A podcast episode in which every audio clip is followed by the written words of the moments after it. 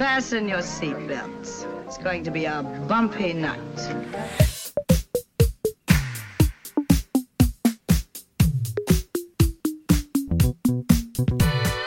Achtung, Aufnahme.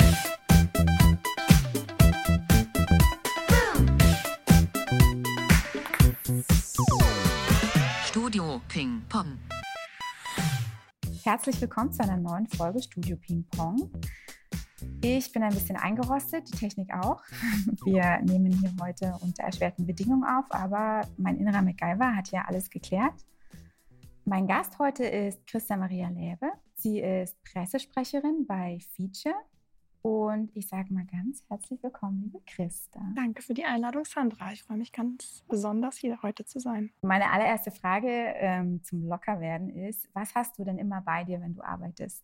Zwei Sachen. Also natürlich mein Handy, mhm. weil natürlich dadurch, dass ich ja auch mit dem Thema Krieg sehr viel zu tun habe, muss ich immer informiert sein, was gerade passiert. Und das kann sich immer sehr schnell ändern. Der Alltag ist sehr schnelllebig. Es kann immer irgendwas dazwischen kommen und dementsprechend muss ich immer eigentlich stündlich fast auf Twitter mal kurz reingucken, was passiert oder gucken, was meine anderen Kolleginnen und Kollegen schreiben, weil oft halt irgendwie was dringend gebraucht wird und ich muss, muss eigentlich fast immer täglich unterm Tag erreichbar sein, auch für Journalisten und Journalistinnen. Es ist ja eigentlich klar, was ein Pressesprecher macht. Aber wie würden denn deine Eltern und deine Freunde deinen Job beschreiben? Wahrscheinlich genauso.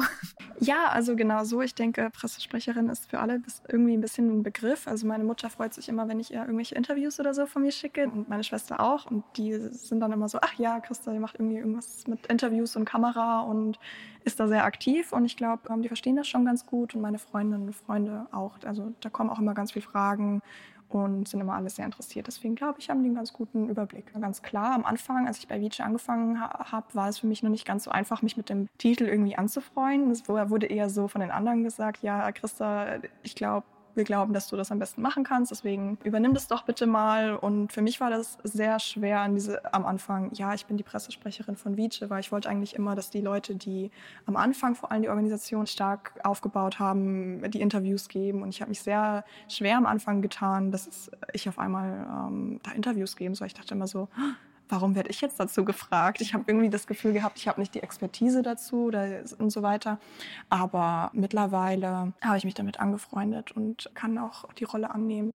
Ja, hattest du da so ein ähm, Imposter-Syndrom? Das hat man ja manchmal, ne? dass man sich nicht gewachsen fühlt oder dass man denkt so, oh Gott, kann ich nicht, Hilfe.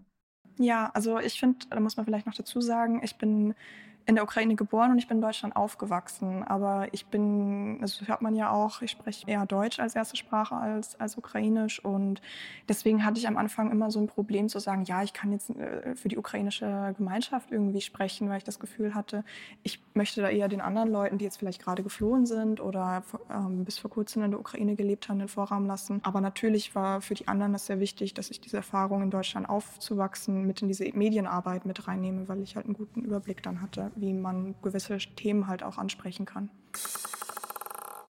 Meine Frage, wenn du eine Werbefläche hättest, was würde dort zu sehen sein?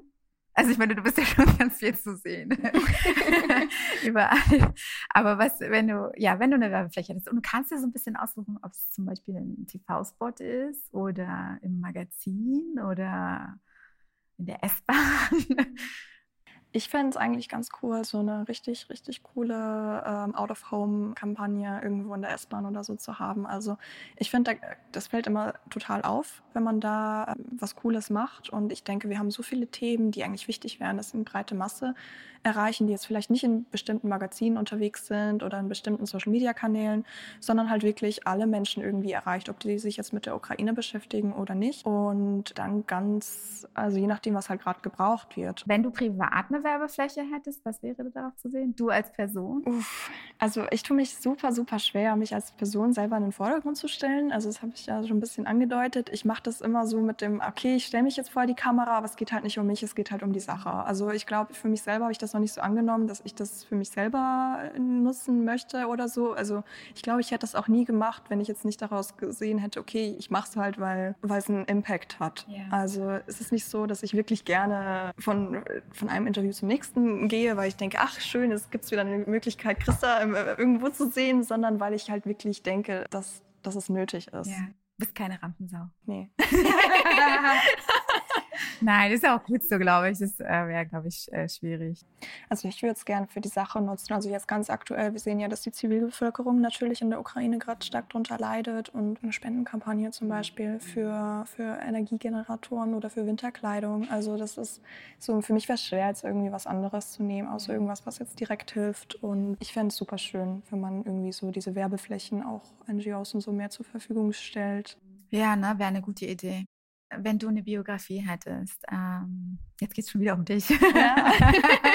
du merkst schon, du hast ja eine Bühne, Christa, nutze sie. Nein, aber wenn du zum Beispiel, keine Ahnung, wenn du so spontan gefragt wärst, was wäre der Titel deines Buches? Mhm. Ich habe die Frage da schon vorher, vorher gelesen und ich war so, oh Gott. Kommt, glaube ich, immer so drauf an. Also wenn, wenn, du mich jetzt vor einem Jahr gefragt hättest, wäre es um komplett andere Sachen gegangen als jetzt. Auf jeden Fall. Auf jeden, das ist ja das Spannende daran, ja. dass man sich dann nochmal wieder sieht und fragt, was wäre dein Buchtitel jetzt? Ja, ich würde halt sehr gerne über diese Migrationsverfahren schreiben. Also ich bin ja sehr assimiliert aufgewachsen, sag ich mal, und finde jetzt halt so richtig wieder zurück in die, bin jetzt Teil auch der Community, engagiere mich total und es ist halt eher so, dass ich mich immer so in meinem, in meinem Herzen irgendwie diese ukrainische Identität halt hatte, aber irgendwie dadurch, dass ich halt getrennt davon aufgewachsen bin, ja, ein Problem damit äh, hatte, dass ich mich halt irgendwie nicht den Zugangspunkt hatte, wieder die Sprache zu lernen früher oder so weiter. Und deswegen, ich hatte mir so überlegt, blau-gelbes Herz, also weil das die, die Nationalfarben der Ukraine sind. Und für mich ist es wirklich so, ich habe das immer schon in meinem Herzen getragen und ich bin in Bayern in der Provinz groß geworden. Ne? Da hatte ich oh keine, keinen Zugang zu irgendwie ukrainisch weiter aufrechtzuerhalten oder die ukrainische Kultur auch hier in Deutschland irgendwie noch einen Zugang zu haben. Das heißt, ich bin halt sehr stark assimiliert und mir tut das mega weh, dass ich zum Beispiel die Sprache nicht fließend spreche und jetzt wieder lernen muss. Ja, es ist immer super lustig, weil ich bin die Einzige, die, die nicht perfekt Ukrainisch spricht in der Organisation. Das heißt, wir switchen immer zu Englisch nur für mich. Und es ist immer super peinlich. Und also ich verstehe es rational, aber emotional ist das immer so, ein, so eine kleine Erinnerung, dass es halt irgendwie nicht ganz so optimal war. Also wie ich halt hier den Zugang dazu hatte. Und ich würde halt gerne darüber erzählen. Eine Frage habe ich noch ganz kurz zum Einstieg. Wir arbeiten ja ganz viel mit Medien und du jonglierst ja eher mit dem Medium an sich. Gibt es da eine Technologie, die du dir für deinen Job wünschen würdest? Habe ich auch drüber nachgedacht. Also gerade das, mein größtes Problem ist einfach, dass ich zu viele E-Mails bekomme. Ich bräuchte so eine KI, die meine ganzen E-Mails sortiert. Was ist wichtig, was ist nicht wichtig? Also wir kriegen so viele Anfragen jede Woche und das sind ganz viele wichtige Sachen dabei, die aber manchmal so runterfallen, weil ich einfach es halt auch nicht schaffe. Wir arbeiten alle ehrenamtlich mhm. und trotzdem es sind wichtige Anfragen dabei, es sind weniger wichtige Anfragen dabei und es ist es geht immer um ein sehr wichtiges Thema. Das heißt, da zu sagen, hey, wenn jetzt irgendjemand ein Projekt äh, fragt, so hey, könnt ihr das unterstützen oder so, und man dann sagen muss, hey, wir haben jetzt keine Zeit dafür oder es ist was super Tolles und wir verpassen das, weil ich nicht dazu komme, unsere E-Mails zu checken, ja. weil ich ja auch so die Kommunikation verwalte, größtenteils. Deswegen so, weißt du, so eine KI, die die E-Mails sortiert, ähm, die die Sachen, die, die leicht beantwortet werden können, selber beantwortet und dann alles in meinen Terminkalender überträgt, was wichtig ist. Das oh, ist perfekt. Ist so eine, so eine äh, Little Secretary eigentlich. Ja, oder? so eine, so eine ähm, künstliche Intelligenz, ja. Intelligenz, als Sekretärin ja. ja. oder Sekretär. Sekretär, ja. Sekretär. Ja, ja. I like it. Christa, was hat dich denn dazu gebracht, eigentlich im Medienbereich zu arbeiten? Kannst du da irgendwie, gibt es ein einschlägiges Erlebnis oder war das einfach der Weg, den du gegangen bist? Also ich habe ja International Business Management studiert und da auch mit der Spezialisierung Marketing. Und das war eigentlich immer schon so der Traum, das auch zu studieren und auch Marketing zu machen, weil auch von den privaten Interessen her, ich schreibe gerne, mich interessierte das Konzept von Werbungen, Medien oder auch Kommunikation schon immer sehr äh, konkret. Und ich habe da auch davor Praktikas und Werkstudentenjobs in der Richtung gemacht. Und als ich dann im März mein Studium abgeschlossen habe, war eines der ersten Sachen, dass ich halt gemerkt habe, okay, ich will aber auch was Sinn, also ich will helfen, jetzt wo die Invasion im Februar, Ende Februar losgegangen ist und ich will was machen, wo ich halt auch meine äh, Skillsets so mit einbringen kann. Und Vice hat damals dringend Leute im Marketing-Kommunikationsbereich gesucht. Und ich wollte unbedingt zu Vice, weil ich war bei den ersten Demonstrationen schon ab dem 24. Februar dabei. Die hatten zwar schon ein bisschen früher mit den Demos angefangen und ich bin ab dem 24. Februar eigentlich auf jeder Demo von denen gewesen, von uns. und dann habe ich gesehen, die brauchen Leute im Marketing. Da dachte ich so, ja, super, passt ja perfekt. Und bin dann zum ersten ehrenamtlichen Treffen gegangen, wo man sich halt auch vorstellen musste. Und ich habe dann halt gesagt, so, welche Erfahrungen ich mitbringe und genau, dass ich halt Erfahrung auch mit Schreiben, mit Konzeptualisierung und so weiter habe und mich auch gut im Medienbereich auskenne. Und dann haben sie mich gleich unter die Fittiche genommen und mir relativ schnell den Pressebereich übergeben, einfach auch, weil ich dieses Know-how der deutschen Gesellschaft hatte, wusste, wie der Medienbereich ungefähr aussieht. Und relativ schnell ist das dann halt auch so eine Leidenschaft geworden, einfach, dass man tagtäglich weiß, was geschrieben wird, mehr oder weniger, welche Sachen top aktuell sind in, in unserem Arbeitsbereich, wer da die größten Player Player sind, wer die besten Ansprechpartner und Partnerinnen sind. Also ich bin da komplett reingewachsen und es hat einfach alles damit angefangen, dass sie jemanden gesucht haben für Marketing. Ich das studiert hatte, dachte, das passt. Und dann bin ich, glaube ich, innerhalb von zwei Monaten, einen Monat, habe ich den Pressebereich übernommen, das Team aufgebaut und ab Mai habe ich tatsächlich erst angefangen, auch so öffentlich zu sprechen, weil ich davor auch ein bisschen Angst hatte. Wir hatten ziemlich viele Drohungen gegen Ehrenamtliche im April und im März.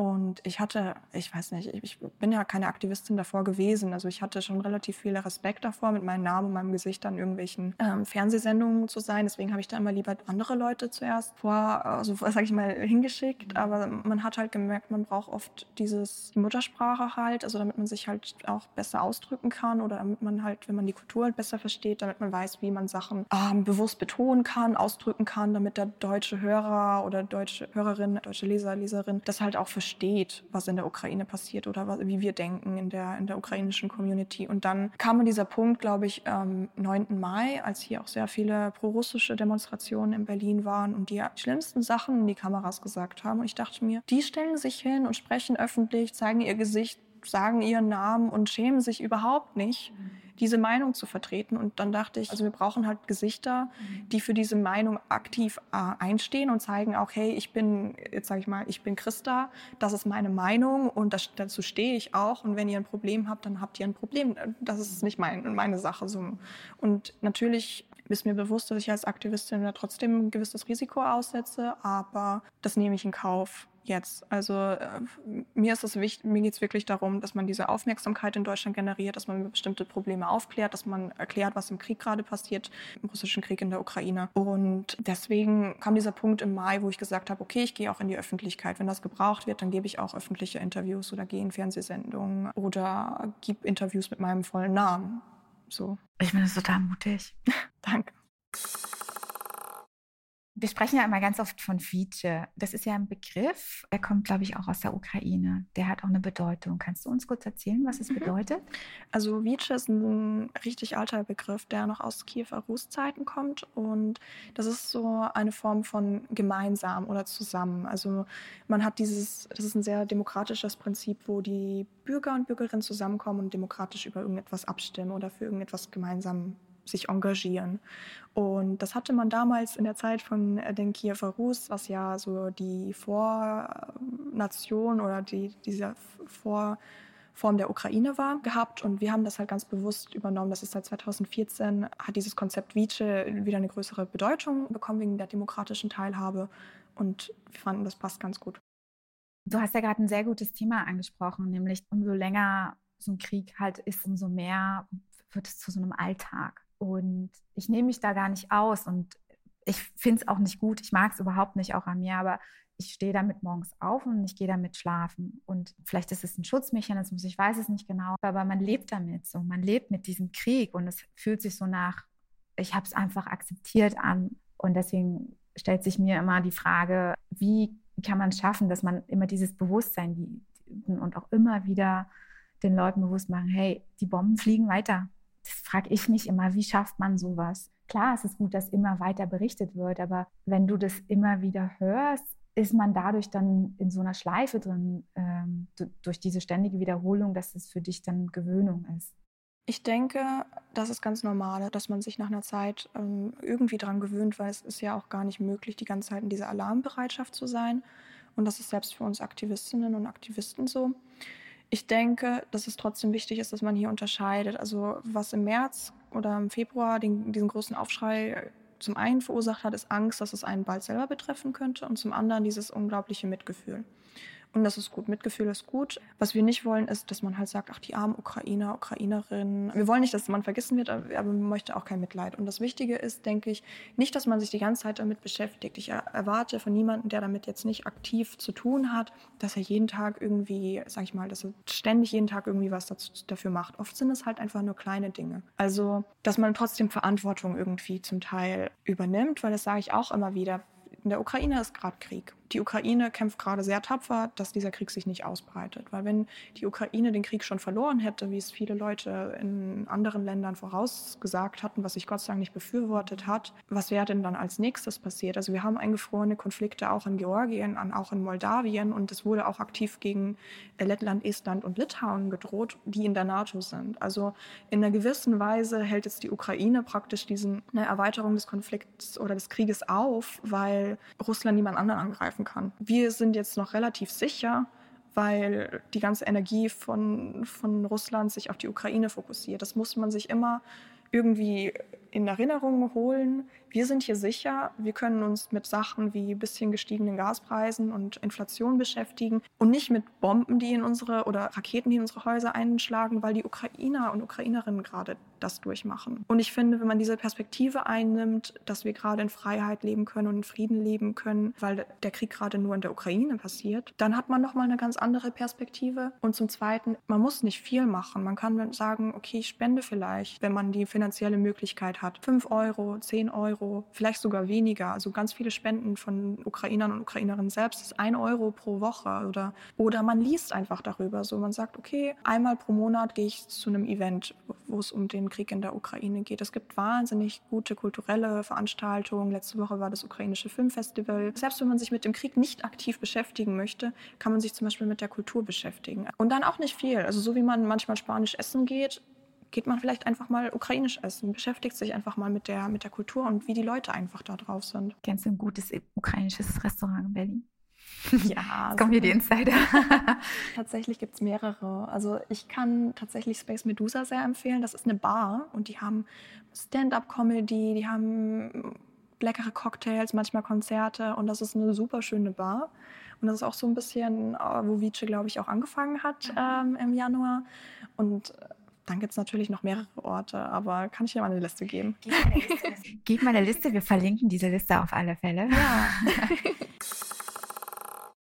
du bist ja ehrenamtlich bei Feature, hast du ja erzählt. Und du arbeitest ja im Marketing bei einer anderen Firma noch. Hilft dir denn dein Job oder die Erfahrung, die du in deinem Job machst, oder vielleicht auch die Kontakte in deinem Job, hilft dir das ein bisschen auch ehrenamtlich bei Feature? Oder kann man das nicht miteinander verweben? Es ist komplett unterschiedlich. Also Vice hat so einen Startup-Vibe. Also ich muss sagen, ich kann komplett jetzt nachvollziehen, wie das so ist, ähm, ein Startup zu gründen. Weil da muss man irgendwie erst so die ganzen Leute aktivieren. Man ist da mit kompletter Leidenschaft dabei, weil das ist so ein bisschen auch ein Baby, was man ja gerade mhm. so, so formt. Ähm, es ist ja eine Organisation und da sind Kontakte mega wichtig. Ähm, und du gehst dann halt auch gerne hin und sagst, okay, Networking macht auf einmal Sinn.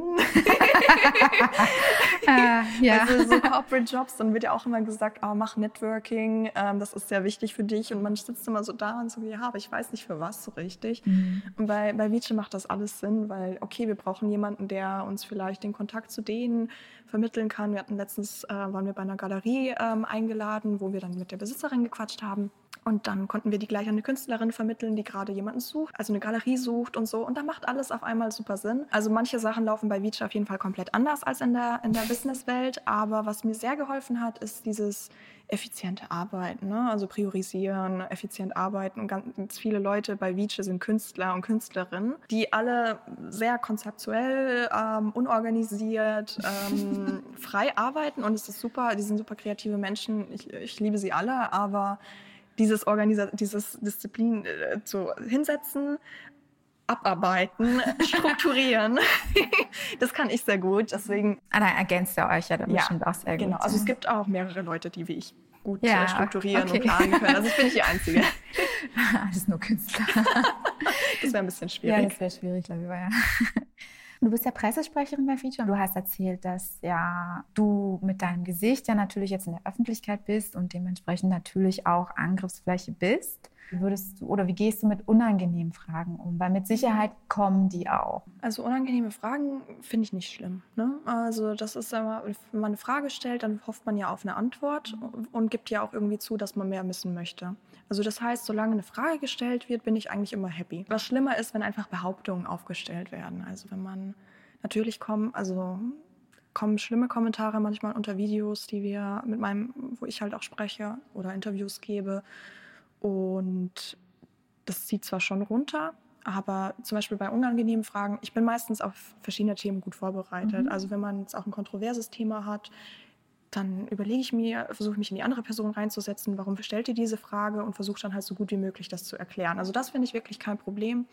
Mit Anfeindungen versuche ich halt nachzuvollziehen, kann man mit der Person noch sprechen oder kommt das jetzt die Anfeindung, weil sie es nicht besser weiß? Oder ist es also eine verlorene Sache und ich ja, ja, versuche klar. es dann einfach zu ignorieren? Was mich am meisten mitnimmt, muss ich sagen, ist Ignoranz. Es gibt ganz viele Leute, die, die denken, sie machen was Gutes ähm, für die Ukraine oder, sag ich mal, so Osteuropa-Projekte, wo alle über einen Kamm geschert werden und diese ukrainische Subjektivität überhaupt nicht gesehen wird oder wo von außen irgendwie äh, Druck gemacht wird, dass sich zum Beispiel Ukrainer und Ukrainerinnen mit Russen und Russinnen zusammensetzen oder solche Konstrukte von außen geschaffen werden wollen.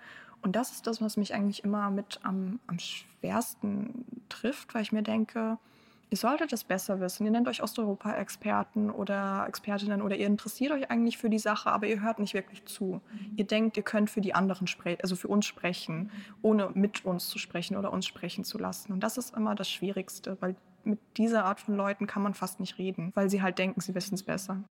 Unangenehme Kommentare, klar, damit bist du sicherlich auch bombardiert wahrscheinlich. Hast du einen Weg gefunden, damit, also viele gehen ja damit Humor damit um, äh, lesen die dann laut in öffentlichen Lesungen vor, so.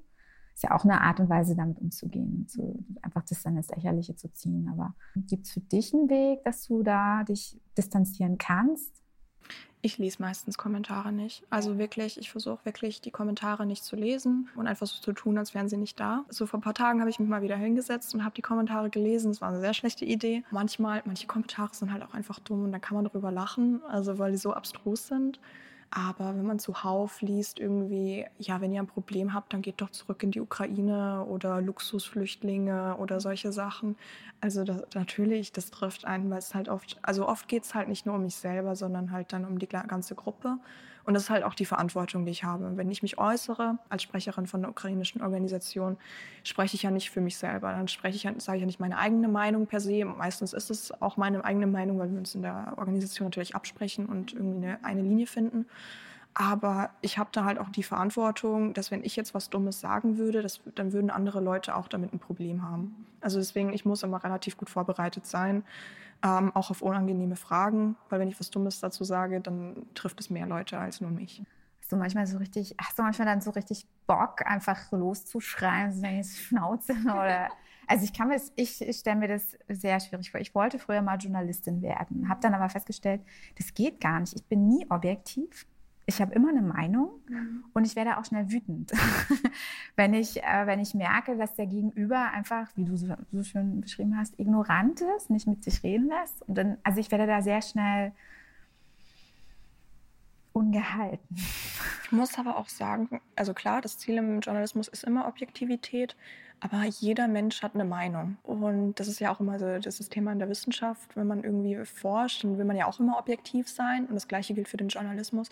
Aber wenn sobald Menschen mit einem bestimmten Thema arbeiten, ist man in irgendeiner Weise voreingenommen. Also dieses Thema Objektivität, klar, man kann beide Seiten sprechen lassen, aber das ist auch wieder so eine Sache. Wenn ein aggressiver Angriffskrieg in einem Land ist und du sprichst mit beiden Seiten und die eine Seite sagt auffällig, Desinformation oder Sachen, die nicht stimmen. Warum sollte man sowas drucken? Also das ist sowas, was mich immer fassungslos macht ein bisschen, wenn gesagt wird, man ist objektiv, aber eigentlich gibt man nur eine, Fläche für Desinformation. Und es gibt sehr gute Journalisten und Journalistinnen und ich bin sehr froh um jede einzelne von ihnen. Aber das ist halt, Medien haben eine, eine extreme Macht und vor allem, wenn es um so Themen wie Krieg geht oder wo man so viele, wo so viele Menschen davon abhängig sind, wie die öffentliche Meinung ist, dass ja, es ist super unangenehm manchmal und es kostet mich sehr viel Kraft, mich immer wieder hinzusetzen und zu erklären und zu bitten, irgendwelche Sachen vielleicht ein bisschen anders zu betrachten oder wirklich objektiv zu berichten. Aber im Endeffekt, ich habe das letztens auch zu einem Journalisten gesagt, weil er mir gesagt hat, boah, es ging auch um einen Fall, wo Leute sehr ignorant waren und er meinte, ja, das kannst du vergessen. Also das sind wir für Lost Case. Und ich war so, ja, aber wir machen ja nicht Aktivismus für Leute, die schon wissen, wie man es richtig macht, sondern wir machen Aktivismus für Leute, damit sie es lernen, wie man es besser macht oder damit sie uns besser verstehen können oder damit sie halt aus ihrer Bubble irgendwie so ein bisschen rauskommen. Und das ist halt dieser Aktivismus, der kostet sehr viel Kraft, aber man nimmt diese unangenehmen Fragen eigentlich schon von Anfang an in Kauf, weil deswegen macht man es ja. Jetzt hast du schon so ein bisschen ins nächste Thema so reingegriffen. Aber das stimmt. Ähm, Medien haben eine wahnsinnige Macht. Man kann sie unglaublich gut manipulieren. Und letztendlich ist das, was dir vorgesetzt wird, nie die Wahrheit, weil auch wenn es nah an die Wahrheit rankommt, ist sie ja immer in irgendeiner Art und Weise eingefärbt. Also sei es ein Bild, sei es ein Text, sei es ein Video. Nicht nur das Medium an sich, was es ist, sondern auch wo es erscheint, wann es erscheint. Die Frage ist, bist du dir dieser Macht bewusst? Ist es etwas, was du gut spielen kannst? Letztendlich ist es ja auch eine Verantwortung, ne, die man da hat, eine ganz große. Ist dir das bewusst, dass du diese Verantwortung hast? Oder ist es etwas, was du runterschluckst und sagst, nee, ähm, Job? Hm. Also ich, ich sehe das immer relativ differenziert. Zwei Sachen müssen immer gegeben sein. Es muss schon wahr sein. Also ich würde mich nie hinsetzen und irgendwelche Sachen erfinden oder verdrehen, damit es sich besser anhört. Was man im Kopf behalten muss, ist, wie es ankommt, dass es der Endhörer, Endhörerin oder Endleser, Leserin auch versteht und dass es trotzdem ein gewisses Format passt. Und ich habe die Verantwortung, dass wenn ich jetzt sage, wie habe ich ja vorhin schon gesagt, wenn ich jetzt irgendwie was in einem Interview oder mit einem Journalisten oder Journalistin zusammenarbeite, die jetzt nicht vertrauenswürdig ist und dann irgendwas schreibt, was, sage ich mal, dann irgendwie verändert wird und manipuliert wird, dass es auf alle negativ natürlich zurückfallen beurteilen kann. Das heißt, ich hab, bin mir auf jeden Fall der Verantwortung bewusst, die ich für die Gruppe an sich trage. Und das ist eine relativ große Verantwortung. Und das ist auch, glaube ich, wie ich auch in jedes Interview reingehe. Also, dass ich muss vorbereitet sein, ich muss überlegen, welche kritischen Fragen kommen können und wie ich damit umgehe und dass ich halt ruhig bleibe und dass egal was kommt, dass ich damit arbeiten kann weil ich könnte es mir jetzt nicht, auf, nicht, nicht leisten, wie du gesagt hast davor, dass ich jetzt ausflippe, wenn irgendjemand mir eine kritische Frage stellt. Es geht nicht. Also da braucht man immer diese Ruhe und dieses abgebrüht sein schon, dass Leute dir die, die schlimmsten Fragen stellen können und du kannst damit umgehen irgendwie. Verantwortung im Sinne von, welche Informationen ich rausgebe. Ja, aber da muss ich sagen, wir arbeiten auch viel in der Gruppe. Also ich bin die, die sich am Ende hinstellt und sagt, ja, das ist jetzt unsere Meinung, aber natürlich ist immer ein sehr demokratischer Prozess äh, dahinter. Also wir sind ja bei Vice sehr dezentral und wenn wir bestimmt zu bestimmten Themen unsere Meinung, sag ich mal, vorbereiten, dann arbeiten wir in der Gruppe zu. Das heißt, diese Verantwortung von, dem, von den Inhalten, das trägt die Gruppe. Die Verantwortung gegenüber den Endhörer, Endhörerin. Ja, also es, ich überlege immer, dass es so klar formuliert wird, dass es nicht manipuliert werden kann von verschiedenen Seiten. Also dass es auf jeden Fall dann auch so, wie wir es meinen, dann beim Endkonsumenten mehr oder weniger ankommt und dass dafür halt auch die richtigen Kanäle gewählt werden. Wir sind leider in einer Zeit, wo es sehr, sehr leicht passieren kann, dass man vielleicht der falschen Person ein Interview gibt oder dass das irgendwie verdreht wird. Und natürlich würde ich mir dann in erster Linie die Schuld geben, wenn dann irgendwie was nicht Gutes in meiner Meinung dabei, dabei rauskommt. Aber damit hat man immer zu tun, egal mit welchem Medium man arbeitet.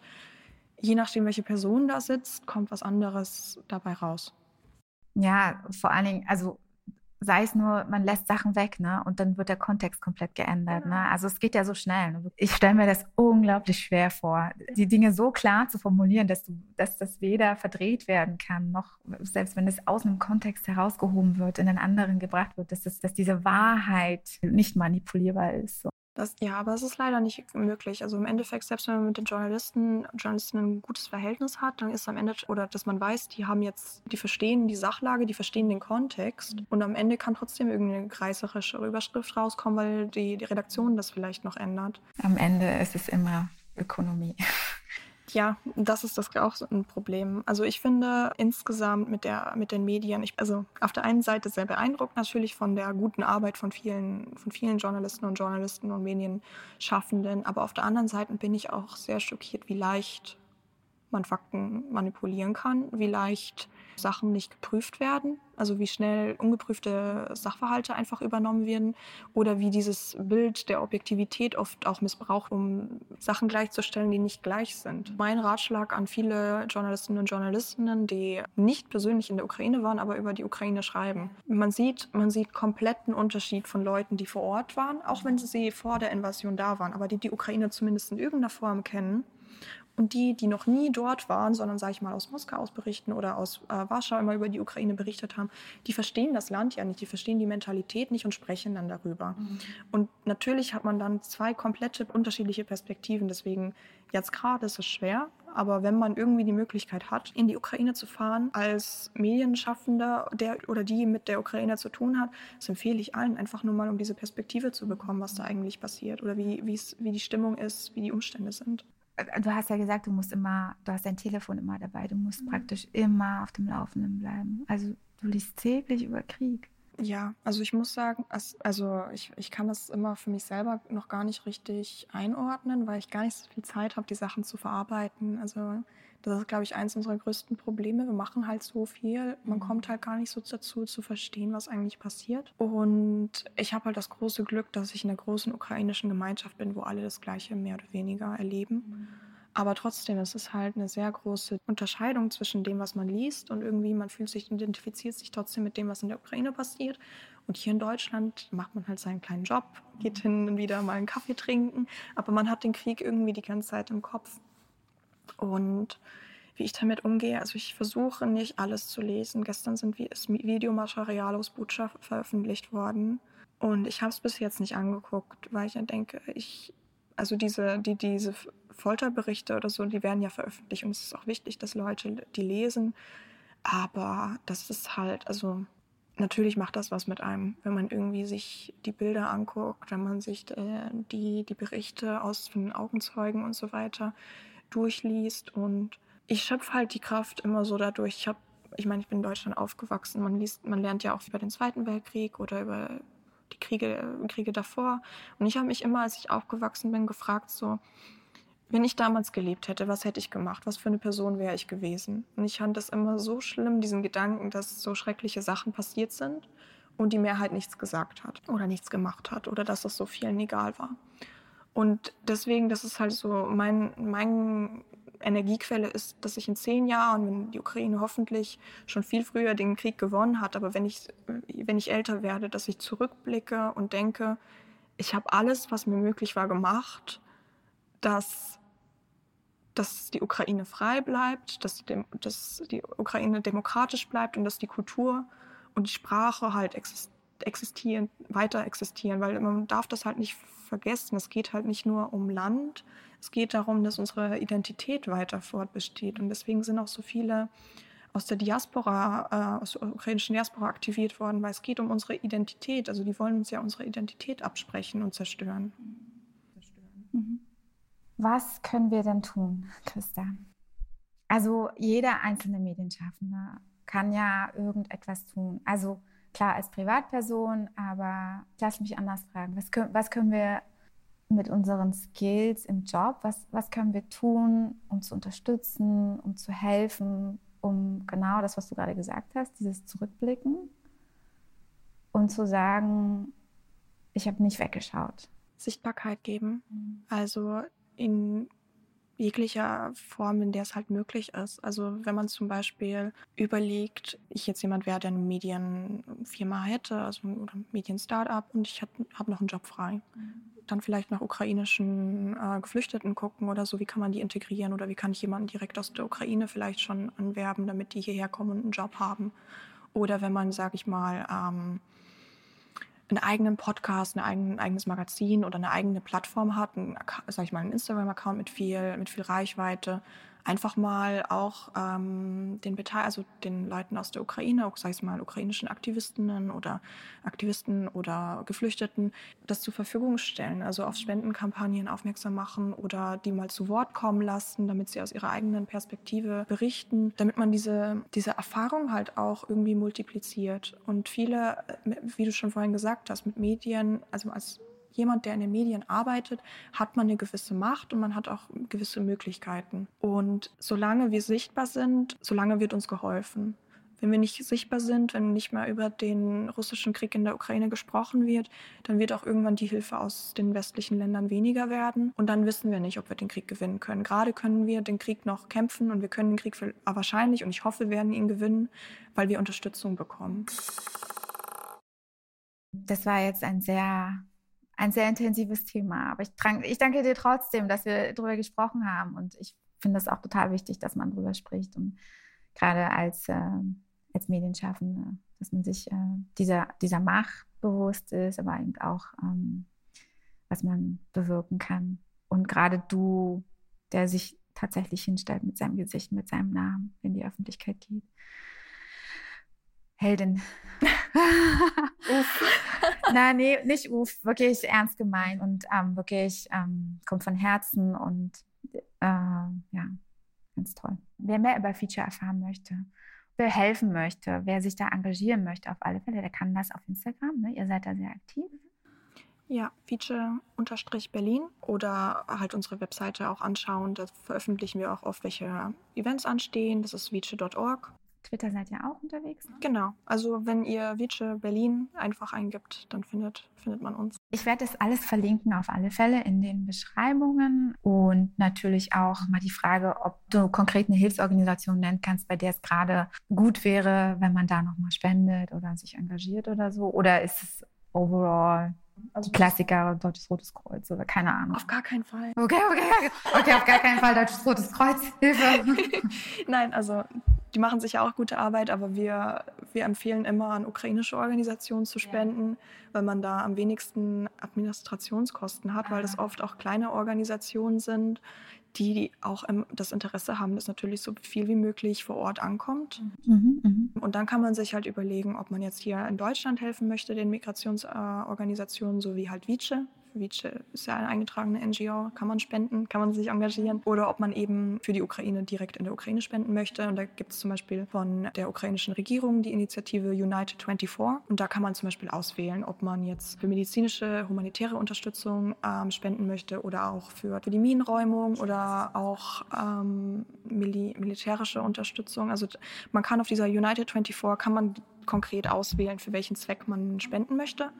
Und das ist, glaube ich, immer eine ganz gute, gute Initiative. Werde ich auf alle Fälle mit in die Beschreibung verlinken. Dann noch ein letzter Hinweis für Studio Ping Pong für gutes Karma. Freut sich Studio Ping Pong natürlich, wenn ihr mich oder Studio Ping Pong auf Patreon unterstützt. Bewertung abgebt bei eurem Lieblings-Podcast-Kanal oder einfach den Podcast in die Welt hinaustragt. Anregungen und Wünsche oder Vorschlag für ein nächstes Interview könnt ihr natürlich auch gerne machen, entweder bei Instagram oder per Mail unter thestudiopingpong at gmail.com. Ich werde nochmal alles verlinken auf alle Fälle und dann sage ich Christa, vielen lieben Dank. Also es war sehr, ich fand es sehr intensiv es ist keine Happy-Folge, sondern es, ich glaube, es ist eine wichtige Folge. Ich bin unglaublich beeindruckt von deinem Mut nach wie vor. Ich finde es wahnsinnig wichtig, was ihr macht. Vielen Dank auf jeden Fall für die Einladung und auch für das super Gespräch. Schön, dass du da warst. Danke. Und dann sage ich bis zum nächsten Podcast. Studio Ping Pong.